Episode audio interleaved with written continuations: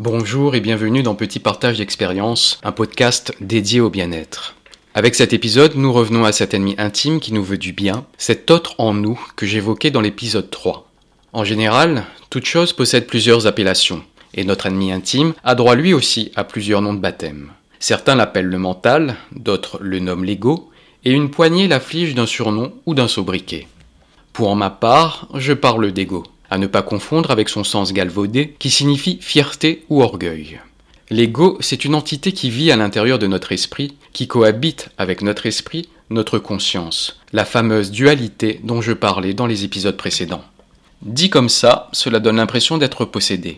Néanmoins, l'ego s'avère tellement envahissant et digne d'une voix d'outre-tombe que c'est à s'y méprendre, sachant qu'en plus, il nous fait du mal. Qui ne souffre pas de la tyrannie de son ego? Levez le doigt. On est d'accord. Mais dans cette histoire, l'ego c'est quoi? Pour ma part, je considère l'ego comme une mémoire, un journal de bord, un scribouillard qui note et retient absolument toutes les mauvaises expériences vécues et capable même de fomenter celles qui ne se sont pas encore produites. À l'époque des premiers hommes, enregistrer les mauvaises expériences était nécessaire à la survie. Se rappeler que cueillir et avaler ce fruit c'est la mort assurée permet de rester en vie. Mais l'ego ne se contente pas de répertorier cette historique, il se donne pour mission de nous les réciter en long, en large et en travers. Cet instinct de survie qu'il manifeste s'exécute de façon déformée et parfois dysfonctionnelle. Incessamment, voire inlassablement, l'ego effectue une représentation générale dans le théâtre de notre esprit, avec cette voix intérieure familière qui sonne à l'identique de la nôtre et déclame ses tirades catastrophiques. À force, on s'y perd, pendant que lui perd les pédales et les freins, car il ne veut pas s'arrêter, et il se déroule comme un récit sans fin.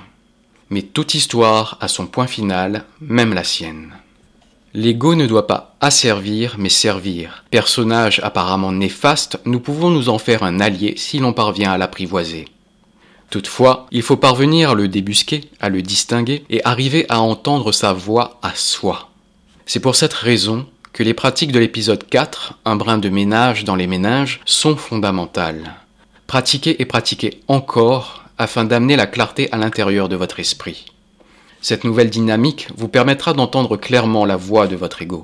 Et vous pourrez vous dire, lorsqu'elle se manifeste, cette voix n'est pas la mienne, cette pensée n'est pas le fruit de ma réflexion, de ma personne, cette récrimination provient de l'autre.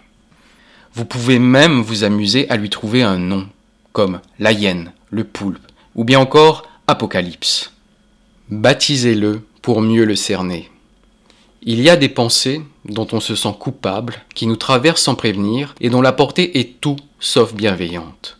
On se sent alors mal, parfois vouloir se faire du mal, tant on culpabilise de l'avoir eu, entre guillemets, car au fond, ce n'est pas la nôtre.